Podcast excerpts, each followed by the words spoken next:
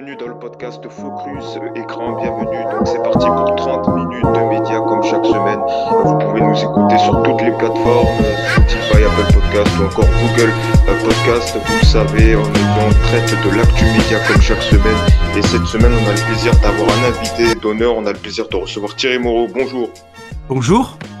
Eh ben, merci beaucoup euh, d'avoir accepté euh, l'invitation. C'est une deuxième fois que vous venez puisque vous étiez venu il y a un an pour parler de votre livre sur euh, les enfants de la télé que vous avez donc réalisé en 2019-2020. Donc c'est une deuxième fois et là cette fois-ci on vous reçoit pour parler de votre arrivée sur Twitch. En effet, dès mardi vous allez lancer votre premier live. Donc on va commenter votre arrivée, savoir pourquoi vous débarquez sur Twitch, ce que vous allez faire et puis également vu que vous êtes un grand tome de médias, vous avez dirigé le mag Télé 7 jours, vous avez été chroniqueur à Touche pas mon poste ou encore sur CNews LCI. On aura également votre regard sur la télé d'aujourd'hui, le monde des médias qui change plus que jamais en cette année 2021. Euh, Donc on va parler de ça pendant 25-30 minutes avec vous et puis également on abordera euh, quelques infos euh, médias qu'on a sélectionné comme chaque semaine où on va débattre. On va notamment parler des enfoirés. C'était vendredi soir sur TF1, toujours en succès, plus de plus de 9 millions de téléspectateurs. Donc on verra pourquoi ça marche aussi tant. On parlera également d'une nouvelle émission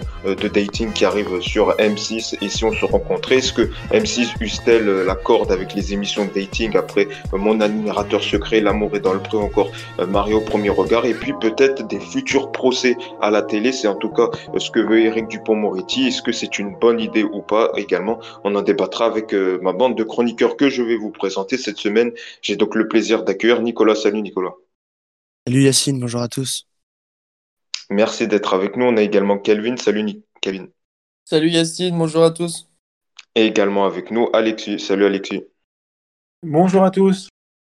Voilà, les présentations sont faites. Donc, on va démarrer euh, cette interview. Donc, comme je l'ai dit, euh, Thierry Moreau. Donc, mardi, ça y est, vous débarquez avec votre premier live euh, sur Twitch. On sait qu'en ce moment, la plateforme est à la mode. On voit beaucoup de personnalités arriver. Il y a eu Samuel Etienne il y a quelques mois. Il y a Thierry Beccaro qui a récemment débarqué. Donc, vous aussi, vous débarquez sur cette plateforme. Comment ça s'est fait? Pourquoi vous voulez vous installer sur Twitch? Ce qui vous a séduit, donc, pour que vous arriviez sur cette plateforme, donc, qui est en tendance hein, depuis derniers mois Alors en fait, j'avais déjà un petit peu euh, travaillé sur Twitch il y a un an, au moment du premier confinement, puisque avec des amis euh, belges, on avait lancé euh, une, une chaîne euh, qui s'appelait Biggest TV, dans lequel on souhaitait créer une chaîne sur laquelle on pouvait y mettre des contenus qu'on ne voyait pas sur les médias classiques.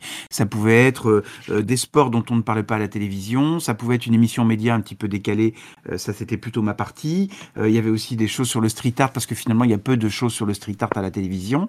Donc on a lancé ça au mois de mars dernier. On peut d'ailleurs encore retrouver quelques lives. Euh, alors c'était vraiment du tâtonnement à l'époque, euh, au moment du premier confinement. Et puis comme on a tous repris nos boulots respectifs, on a un peu lâché l'affaire, on a un peu euh, laissé tomber et on, a arrêté les lives au bout de, quelques semaines.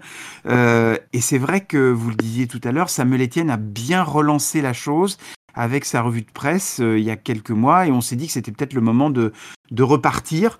Euh, donc euh, ben, on a repris une stratégie un peu différente, c'est-à-dire pas une chaîne qui dure 24 heures sur 24 avec différentes émissions, mais plutôt bah, une émission, un live que, que, que, je porte sur, sur les médias, mais pas que. C'est-à-dire que le principe de, de Twitch, hein, vous le connaissez, c'est-à-dire que on part sur une discussion avec la communauté, alors on répond aux questions, on donne des infos, on parle télé, pas que télé d'ailleurs, on parle aussi des autres médias, et puis, euh, puis on échange pendant euh, autant de temps que, qu'on a envie de le faire. Et donc ça, c'est vrai que je, je, le relance à partir de mardi prochain à, 11h sur, euh, sur ma chaîne qui du coup s'appelle Thierry Moreau.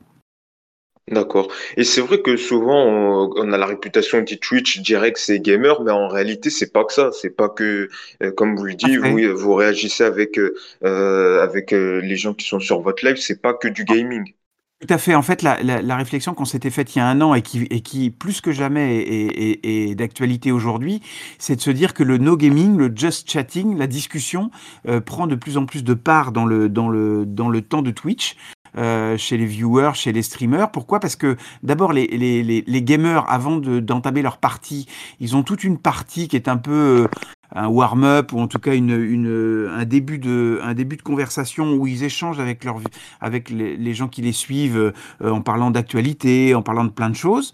Donc ça, c'est déjà une première chose. Puis il y a des gens qui ne font que de la discussion. Alors dans des domaines très variés, il y en a qui commentent euh, des émissions télé euh, anciennes, des, anciens jeux. Il y en a qui font euh, du commentaire d'anime ou de manga. Il y en a qui font du dessin en direct. Il y en a qui font de l'écriture de romans en direct. Enfin, il y a beaucoup beaucoup de genres de, de, de, de, aujourd'hui de, de, de, propositions sur Twitch. Et c'est un peu là-dedans qu'on s'est inscrit en se disant, bah comme il n'y a pas trop d'émissions médias de décryptage un peu décalées, on dit qu'on, s'est dit qu'on allait, euh, que j'allais le faire euh, à partir de mardi sur, euh, sur Twitch en discutant avec la communauté, soit des programmes de la veille, soit des programmes à venir, mettre éventuellement le projecteur sur des, émissions qui sont peu, connues ou moins connues, et puis essayer de discuter de tout ça avec, les gens qui nous suivent. Surtout qu'il y a peu d'émissions euh, médias, surtout à la télé. À la radio, il y en a quelques-unes. Il reste Philippe Vandel sur Europe 1 ou sur France Inter. Mais c'est vrai qu'il y a peu d'émissions euh, de médias euh, euh, en plus, vous, ça sera pas sérieux, comme vous dites. Euh, ça sera quoi un mélange un peu sérieux, mais parfois aussi un peu de déconnade. Ce sera sérieux sur les infos, parce que ça, je pense que c'est quand même la, la, la, base. Et vous qui êtes journaliste, vous savez que ce qui est important, c'est que les infos soient sérieuses. Mais on peut traiter de, de, de médias en, en, en s'amusant, en répondant aux questions, avec un ton un peu, un peu ce que, ce que Twitch permet d'ailleurs, dans, dans, la discussion un petit peu euh, sans, sans, filtre, en fait, en quelque sorte.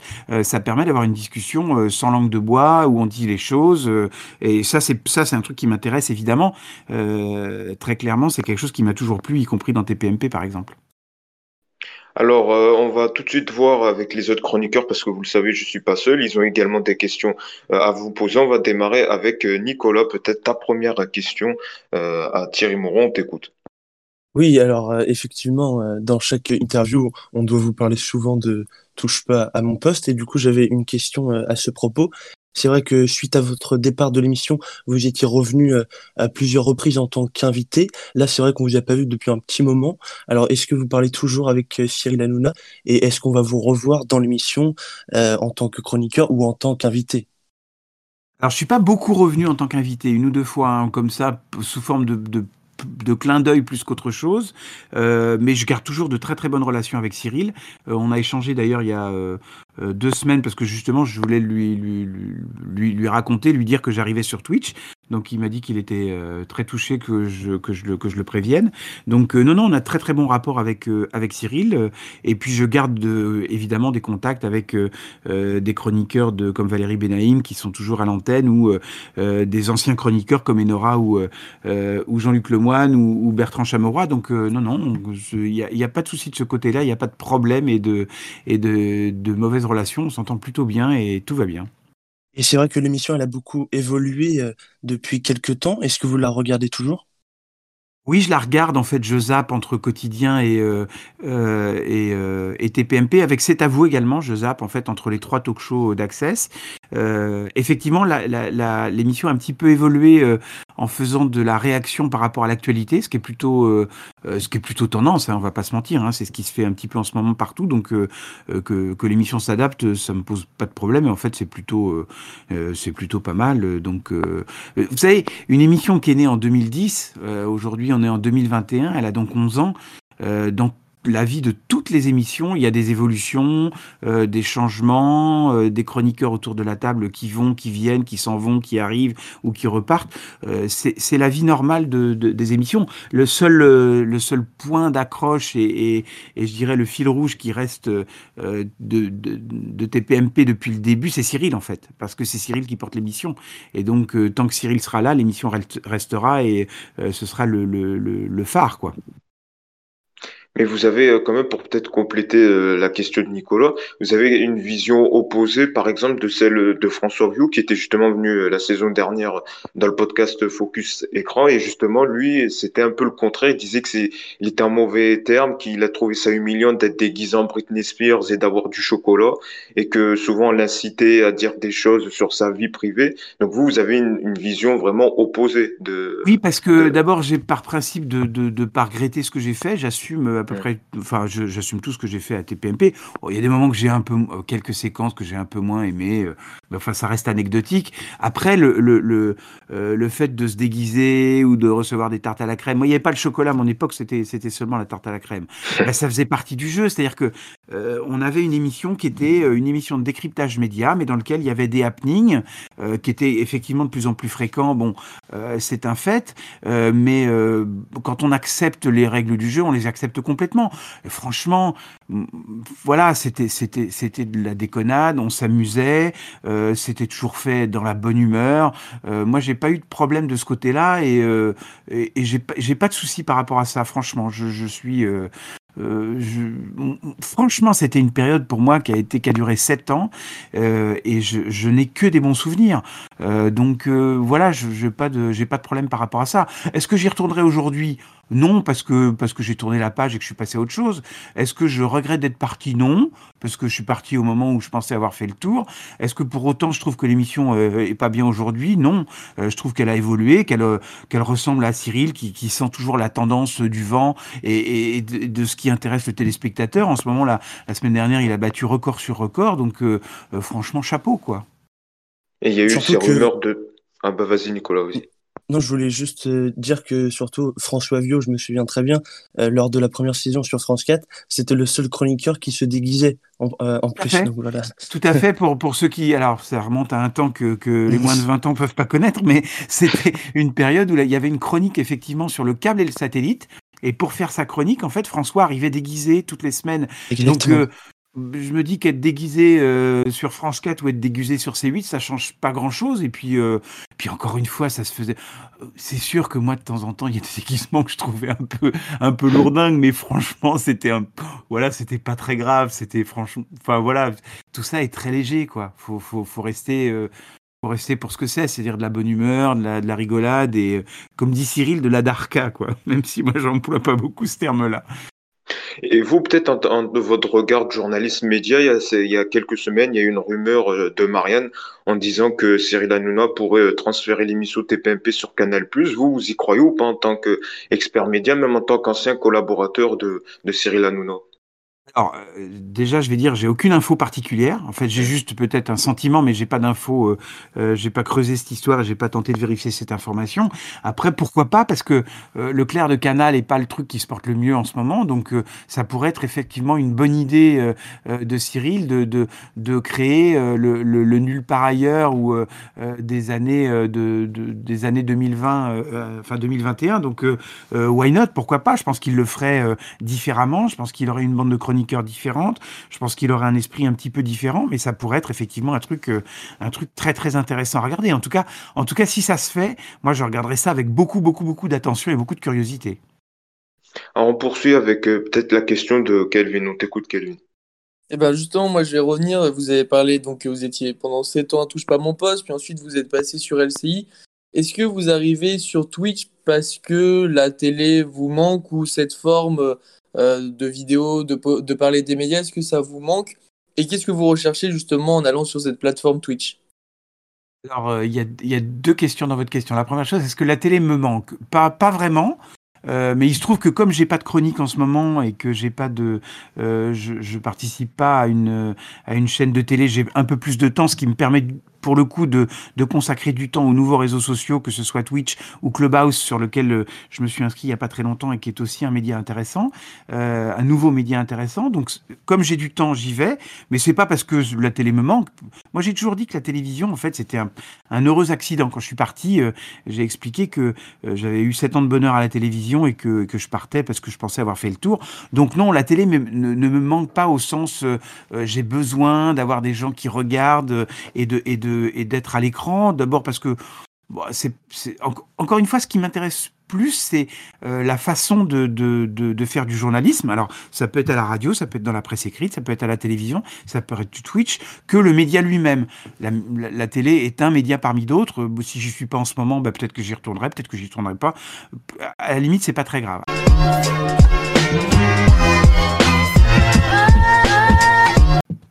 Et d'ailleurs, demain soir, Samuel Etienne recevra l'ancien président de la République, François Hollande, sur Twitch.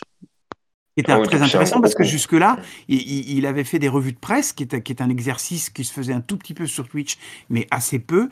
Donc lui, il a un petit peu fait une extension de ce qu'il fait sur, euh, sur euh, France Info. Il a donc proposé une revue de presse qui a permis justement à des gens qui étaient sur Twitch de pouvoir accès- avoir accès aux journaux parce que acheter tous les journaux tous les jours, ça coûte très très cher. Donc là, euh, Samuel, il propose une revue de presse qui est- qui est- qui est vraiment intéressante et qui pour le coup, a permis à plein de gens d'accéder aux, aux- aux médias de presse écrite, et ça, je trouve ça génial. Et là, il passe une étape supplémentaire en ayant un invité euh, pour lequel les gens pourront poser des questions. Ce qui va être très intéressant, c'est euh, que ce ne soit pas simplement une interview de euh, François Hollande par Samuel Etienne, mais que justement, il y ait une discussion avec le chat et que les gens qui, qui regardent puissent poser des questions au président. C'est là que ça va être, à l'ancien président, c'est là que ça va être un- un- un exercice intéressant à regarder. Alors, on poursuit la discussion avec euh, Alexis, euh, notre troisième chroniqueur. On t'écoute. Alors moi, c'est toujours une question sur TPMP. Je voulais savoir quel était votre meilleur et votre pire moment dans l'émission dans, durant ces 7 ans. Euh, incontestablement, mon meilleur souvenir, c'est quand on s'est retrouvé à faire une émission spéciale à l'Olympia, euh, où j'étais sur scène devant euh, plus de 2000 personnes à faire un sketch que j'avais coécrit avec un, avec un ami et avec Jean-Luc Lemoine. Euh, parce que ça, c'est un moment inoubliable. Enfin, aujourd'hui, quelle émission de télé peut- pourrait me permettre de faire un truc comme ça et de, et de se retrouver à faire un sketch de blague un peu pourri euh, sur la scène de l'Olympia? Aucune. Donc, euh, ça, c'est vraiment un très très bon souvenir. Euh, et puis, la, de, mon pire souvenir, je dirais, c'est peut-être euh, euh, la séquence avec Black M où j'avais euh, j'avais dit que j'étais pas très très fan des musiques de Black M et le lendemain, Black M était là et on avait une discussion. Et je, bon, à la fin, il m'avait mis une tarte à la crème. C'est pas le truc que j'avais le mieux vécu, mais comme je disais au début de notre conversation, euh, voilà, c'est pas tout ça reste de euh, bon enfant et euh, après dans les loges on avait discuté avec Black qui est un type euh, charmant. Voilà, donc je dirais que c'est un peu ça mon, moins, bon souvenir si je puis dire. C'est pas mon pire souvenir à proprement parler, mais c'est mon moins bon souvenir. Et pour moi, mon meilleur souvenir, c'est avec vous le passe-mollo de con. Voilà, je voulais juste le dire. Ah oui, avec Ça, Jean-Michel Maire. Ça, ça c'est autre chose. C'est c'est- c'est le, le, le, le talent et le génie de, de, Dans, de, dans les quatre euh, tiers. ouais. Des quatre tiers de, de Jean-Luc Lemoine, parce que ce qu'il faut que vous compreniez, parce que les gens comme ça, en de l'extérieur, ils se sont dit, mais c'est pas possible, c'est fake, ils savent très bien qu'ils sont filmés. Le problème, c'est quand on est euh, sous pression pendant, en direct pendant plus de deux heures euh, d'antenne, c'est vrai qu'au moment des coupures pub, eh ben on se lâche et c'est vrai qu'on oublie un peu la caméra et, et on dit des trucs euh, euh, qu'on qu'on qu'on n'aurait évidemment pas dit si les, sachant que la caméra était branchée. Et voilà, on, on, on relâche un peu la pression et, on se permettait de faire des choses un peu à côté, ce qui permettait ensuite à Jean-Luc d'en faire une rubrique euh, très très drôle. Et, c'est vrai qu'il y- a eu des moments, des, fous rires incroyables au- autour des quatre tiers de Jean-Luc Lemoine. Peut-être moi j'avais une question euh, là-dessus et c'est peut-être une question en tant que téléspectateur et, je voyais souvent ça sur les réseaux sociaux. Est-ce que selon vous les chroniqueurs de TPMP et même vous peut-être est-ce que vous êtes des personnages? Il y a souvent eu ce débat. Moi je me souviens de Christine Angot qui euh, Nora Malagré qui était face à Christine Angot et qui disait qu'en quelque sorte le personnage de la gueularde etc. c'était son, c'est son personnage à elle et à la fin elle s'est peut-être cloîtrée dans ce rôle de gueularde. Est-ce que vous vous trouvez que euh, chroniqueur d'un TPMP, c'est être dans une case, euh, par exemple Jean-Michel le gros lourd, vous c'était parfois euh, les vannes pourries, les infomédias, Gilles Verdet c'était tout le temps, il s'offusquait pour des euh, programmes médias. Est-ce que vous partagez également ce regard que euh, les, on doit forcément forcer le trait et être un personnage pour, euh, voilà, en quelque sorte une bande comme une sitcom quoi en fait? Est-ce que vous pas- partagez cette analyse? C'est- pas qu'on force le trait, parce que moi essayé justement d'être comme j'ai- je suis dans la vie, d'être pareil à l'écran. Mais la télé force le trait, Euh, c'est-à-dire que le média télé, euh, il, il- il accentue le trait. Et donc effectivement, quand euh, le lundi matin, euh, Cyril nous demandait ce qu'on avait fait le week-end, ben moi je racontais ce que j'avais fait, c'est-à-dire j'avais euh, fait à manger pour mes potes, j'avais été aux champignons, j'avais jardiné et, et j'avais été voir mes poules. Donc évidemment, ça avait un petit côté ringard. Donc euh, euh, Cyril s'en amusait en, en- en grossissant le train, en disant Oh là là, le gros lourd, le ringard. Bon, voilà, mais en fait, c'est le, c'est le média qui fait que, qui fait que le trait se, se force. Après, euh, euh, quelqu'un comme Enora, elle a toujours euh, eu, une façon de parler très très cash. Aujourd'hui encore, bah, moi, ça m'arrive de, de- de dîner avec elle ou de déjeuner avec elle. Euh, elle, elle a le la même libre parole. Donc c'est vrai que comme comme comme euh, le- le- il y avait un, il y a un côté loupe grossissante en fait. Il y a un effet grossissant de la télévision qui fait que euh, nos personnages sont exacerbés et les gens euh, euh, voient surtout ce côté, ce, trait un petit peu plus grossi. Jean-Michel qui sortait en boîte pour draguer parce que bah, parce qu'il était célibataire et que ça l'amusait et que c'est comme ça qu'il se marre. voilà, c'était aussi le trait grossi. Maintenant, est-ce qu'on était enfermé dans des personnages? Bah non. La preuve, c'est que on en est sorti. C'est vrai qu'au comment dire? La partie happening et la partie personnage, sitcom, comme vous dites, était de plus en plus importante dans, le divertissement. Et moi, ça fait partie des raisons pour lesquelles je suis parti. Je m'en suis jamais caché, j'ai toujours eu le même discours là-dessus. Mais bon, voilà, c'est pas très grave. Euh, la télévision a un effet de loupe grossissante euh, qui fait que euh, bah, les traits sont, un petit peu exacerbés. Voilà, il faut, il faut juste le savoir, il faut juste en tenir compte et, et pas se laisser enfermer. Moi, je n'ai jamais considéré que j'étais enfermé dans un rôle. Alors peut-être une question, donc euh, il y a eu TPMP, après vous avez fait une année sur CNews, puis euh, deux ans sur LCI. Peut-être pour revenir sur CNews, qui est également au cœur euh, des projecteurs en ce moment des mondes des médias, parce qu'on voit que son audience, elle monte, on voit qu'également sa ligne éditoriale, elle dérange. Est-ce que vous, au vu de cette ligne éditoriale, vous serez, si vous étiez toujours sur CNews, vous serez resté sur CNews avec Eric Zemmour à 19h, avec des éditorialistes parfois de valeur actuelle ou de boulevard Voltaire présents pour, dans des débats sur cette est-ce que vous serez resté sur cette chaîne avec cette ligne éditoriale qui est marquée depuis euh, deux ans environ? Je, pense que, en France, on a eu l'habitude d'une presse écrite qui était euh, extrêmement variée, euh, dans lequel il y avait des journaux de gauche, d'extrême gauche, des journaux de droite et d'extrême droite, et qu'en fait, on n'avait pas l'habitude en France d'avoir des médias audiovisuels avec des lignes éditoriales marquées. Euh, Aujourd'hui, CNews a pris un créneau euh, qui est euh, de donner la parole à ceux dont ils estiment qu'ils ne l'ont pas beaucoup, euh, ou en tout cas aborder des problèmes dont ils estiment que les médias mainstream n'en parlent pas assez. Alors on peut être d'accord ou pas d'accord avec ça. Euh, la seule question qu'il faut se poser, je crois, quand on regarde ces médias, parce que alors d'abord, il y a d'abord une première chose, c'est que si on n'a pas envie de regarder, on change de chaîne. Euh, c'est ça là aussi la pluralité, la démocratie et, le fait qu'on a une télécommande entre les mains et on peut zapper. Mais une fois. Il n'y a pas une convention de, neutralité avec le CSA qui accorde les. Non, non, il y a deux choses. En fait, il y a deux choses. Il y a est-ce que ce qui est dit à l'antenne de CNews est condamnable par la justice ou sanctionnable par le CSA Ça, c'est une première question.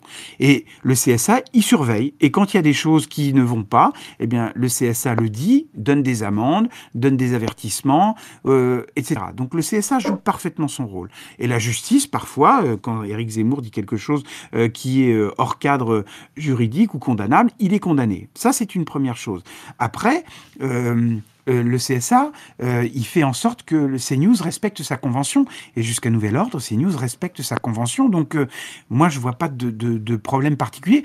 Même si je ne suis pas d'accord avec tout ce qui est dit sur, ce, sur cette chaîne, il y a aussi des choses, quand je regarde d'autres médias avec lesquels je ne suis pas d'accord, parce que je trouve qu'ils sont peut-être dans une autre tendance politique qui ne me convient pas non plus. Donc, encore une fois, on est dans une démocratie. On n'avait pas l'habitude d'avoir des médias audiovisuels qui soient engagés, comme c'est le cas par exemple aux États-Unis ou dans d'autres euh, pays du monde. Donc évidemment, ça surprend. Mais la question de savoir, c'est est-ce que euh, ces news restent dans les clous de sa convention par mm. rapport au CSA Le CSA veille à ça. Est-ce que les propos qui sont tenus à l'antenne de CNews sont condamnables par la justice? Ça, c'est la justice qui condamne quand c'est quand c'est le cas. Point barre. Après, euh, moi, je, personne m'a jamais obligé d'aller de regarder Éric Zemmour si je suis pas d'accord avec ce qu'il dit. Donc vous comprenez pas ce bashing sur les réseaux sociaux, même si je le rappelle, les réseaux sociaux, c'est pas la, population entière, Exactement. mais vous comprenez pas. Et, moi, je, je, je, regarde régulièrement euh, Pascal Pro le matin, parce que d'abord, euh, euh, c'est un ami et que je, que je, je, le connais bien. Il m'avait invité dans son émission plusieurs fois quand j'étais sur CNews à l'époque. Euh, c'est quelqu'un que je trouve qui aborde... Alors, encore une fois, on peut ne pas être d'accord avec ce qui est dit sur le plateau de CNews, mais ça se fait dans le respect, ça se fait pas dans l'invective. Euh, encore une fois, on peut ne pas être d'accord avec euh, avec ce qui est dit, mais à ce moment-là, on change de chaîne. Point barre. Moi, c'est juste ça qui m'intéresse. Et ce qui est important, c'est la pluralité. Euh, c'est ça qui est, le, qui est vraiment essentiel.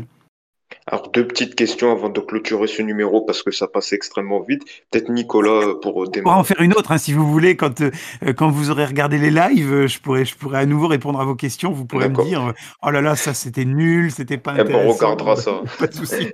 On vous suivra avec beaucoup d'attention. Et c'est vrai qu'il y a une de vos activités dont on n'a pas encore parlé, et pourtant elle a duré le plus longtemps. C'était, vous étiez rédacteur en chef de Télé 7 jours de 2006 à 2017. Alors, pourquoi êtes-vous parti? Vous aviez fait le tour, j'imagine? Alors j'étais directeur de la rédaction parce qu'il y avait un rédacteur oui, en oui, chef. directeur. Euh, en fait, le, pour, pour, expliquer aux gens qui vous écoutent, le rédacteur en chef, il travaille surtout sur euh, l'éditorial et le directeur a un champ de travail un petit peu plus large parce qu'on intègre dedans la pub, la communication. Euh, il y a des, des, trucs transverses en fait qui font que le directeur a, a un peu plus de, de, un taf un peu plus large que juste le, le journal lui-même. Euh, non, mais alors on va être très clair. Hein, L'économie de la presse écrite, elle est compliquée. il y avait des réductions d'effectifs, évidemment évidemment, le directeur de la rédaction euh, fait partie des, gros salaires de la rédaction et qu'à un moment, ils ont estimé que euh, il y avait euh, moi comme directeur, mon adjoint était directeur adjoint, il y avait un rédacteur en chef, tout ça faisait beaucoup de monde et donc beaucoup de salaires et donc il fallait à un moment qu'on réduise les coûts et moi, ils m'ont proposé de partir. ça s'est fait en très bonne intelligence d'ailleurs. J'avais donc passé, comme vous l'avez dit, pas mal de temps parce que je suis resté de 2006 à, je suis resté jusqu'en février 2018 très exactement. donc c'est pas mal déjà, hein, ça, faisait 12 ans. Donc euh, voilà, je pense que j'avais fait. Euh, c'est pas que j'avais fait le tour parce que ça se renouvelle tout le temps et ça bouge tout le temps et on avait fait beaucoup beaucoup de choses avec Télé 7 jours, mais j'ai très bien compris qu'à un moment euh, il souhaitait euh, passer à autre chose et, renouveler. Donc c'est mon adjoint qui m'a succédé, qui est pas resté très longtemps et maintenant c'est un jeune qui s'appelle Jérémy Parer qui dirige la rédaction de, de Télé 7, qui est quelqu'un que j'ai fait rentrer moi comme stagiaire, qui est quelqu'un d'absolument génial et qui a donné une nouvelle un nouvel élan et je trouve je trouve c'est bien. Ça fait partie de la vie des médias, les gens qui changent change. Faut jamais. D'abord, personne n'est jamais irremplaçable. Euh, il faut, il faut le savoir. On est tous, euh, on est tous remplaçables. Et puis, euh, la vie, c'est des cycles. Il y a des cycles qui se terminent et puis on repart sur d'autres choses. Euh, voilà. Moi, ça, ça m'a pas gêné particulièrement. Euh, C'était plutôt, j'ai adoré ma période à télé 7 jours et j'ai aucun regret de l'avoir quitté aujourd'hui. D'accord, c'est la dernière question et on écoute, elle vient de Alexis. On t'écoute, Alexis. Alors, moi, j'ai une question à propos du producteur. Est-ce que vous aimeriez produire une émission sur la, à la télévision et si oui, quel serait le domaine ou le, le conducteur de l'émission? Comme j'ai un peu de temps, je travaille avec, euh, avec deux ou trois producteurs sur lesquels, euh, qui, qui phosphorent sur des projets d'émission. Je travaille notamment avec euh, Jérôme Revon, avec Yanis Chebi, qui, qui, est, le producteur de Electron Libre, sur lequel on, on réfléchit à des projets d'émission. Pardon, excusez-moi. Et c'est vrai que ça, c'est un, un domaine que ben, j'avais pas euh, pas expérimenté avant de quand j'étais à Télé 7 jours ou à TPMP mais être du côté de justement ceux qui proposent euh, moi connaissant bien puisque j'ai vu de l'autre côté euh, le, le, je me plaçais du côté du téléspectateur quand j'étais à Télé 7 jours donc là aujourd'hui le fait de travailler sur des projets télé avec des producteurs, c'est assez intéressant parce que on voit les contraintes des chaînes, on voit les contraintes de production, on voit les contraintes de créativité, de format également, parce que euh, faut faire attention quand on a une idée si c'est pas déjà un format qui est déposé quelque part. Donc c'est un travail qui est assez excitant euh, que je fais un petit peu, pour l'instant pas beaucoup, euh, mais il y a, des choses intéressantes qui sont euh, en gestation. Et, c'est un domaine qui effectivement sur lequel si je peux continuer à bosser de ce côté-là, ça me me plaît pas mal parce que pour le coup c'est on est dans la création quoi. Et du type, ça serait quoi? Du talk, du magazine Vous avez une très, préférence? très, alors c'est très très varié. Moi j'ai bossé pour, pour ces, deux, ces, deux, ces deux boîtes de production, Jérôme Revon d'un côté et puis Electron Libre de l'autre, sur des projets d'émissions sur lesquels ils avaient des idées et donc on essayait de les mettre en forme et d'essayer de voir de quelle manière on pouvait le, le, le, le, mieux vendre. Ça peut être du talk, ça peut être des émissions particulières, médias, ça peut être euh, du divertissement, ça peut être des captations, ça peut être... C'est très riche, vous savez. On dit souvent que la télévision est en perte de vitesse, et c'est faux. En fait, ce qui, est, ce, qui est, ce qui est en perte de vitesse, c'est la façon de la regarder sur un poste de télévision dans le salon. Mais le contenu audiovisuel, il, sera toujours très présent, il est toujours énormément regardé, même par les plus jeunes, que ce soit sur euh, sur YouTube ou sur d'autres plateformes. Donc euh, moi, je suis pas inquiet sur le l'avenir le, le, de, de, de, la production de contenu audiovisuel. Elle va se faire un peu différemment, peut-être sur des formats un peu plus courts, mais en tout cas, ce sera toujours très très riche. Et donc, il euh, y a plein de choses à faire. Donc, euh, c'est l'avenir est devant nous, et je pense que tous autant que nous sommes, les journalistes, vous aussi, euh, je pense qu'on a plein de choses à faire dans les nouveaux médias. Ben voilà, mais en tout cas, c'était intéressant cette demi-heure. Donc, on le rappelle, Thierry Moreau qui se lance euh, sur Twitch dès mardi, c'est ça? À quelle heure? Absolument, à 11h. Euh, on va commencer euh, à prendre l'antenne et puis on arrêtera quand la discussion sera épuisée, on va essayer de tenir une heure et demie ou deux, parce qu'il faut savoir que sur Twitch, une des spécificités, c'est le format long, c'est-à-dire qu'on a le temps de parler des choses, on a le temps d'aborder des questions, on a le temps de répondre aux questions des, des gens qui vous suivent, donc c'est ça qui est, qui est passionnant. Et eh ben, on, mettra, on, mettra le lien. Et ben voilà, Merci beaucoup en tout cas, et puis n'hésitez pas à me faire un retour d'expérience de, en me disant s'il y a des choses que vous avez aimées ou moins aimées.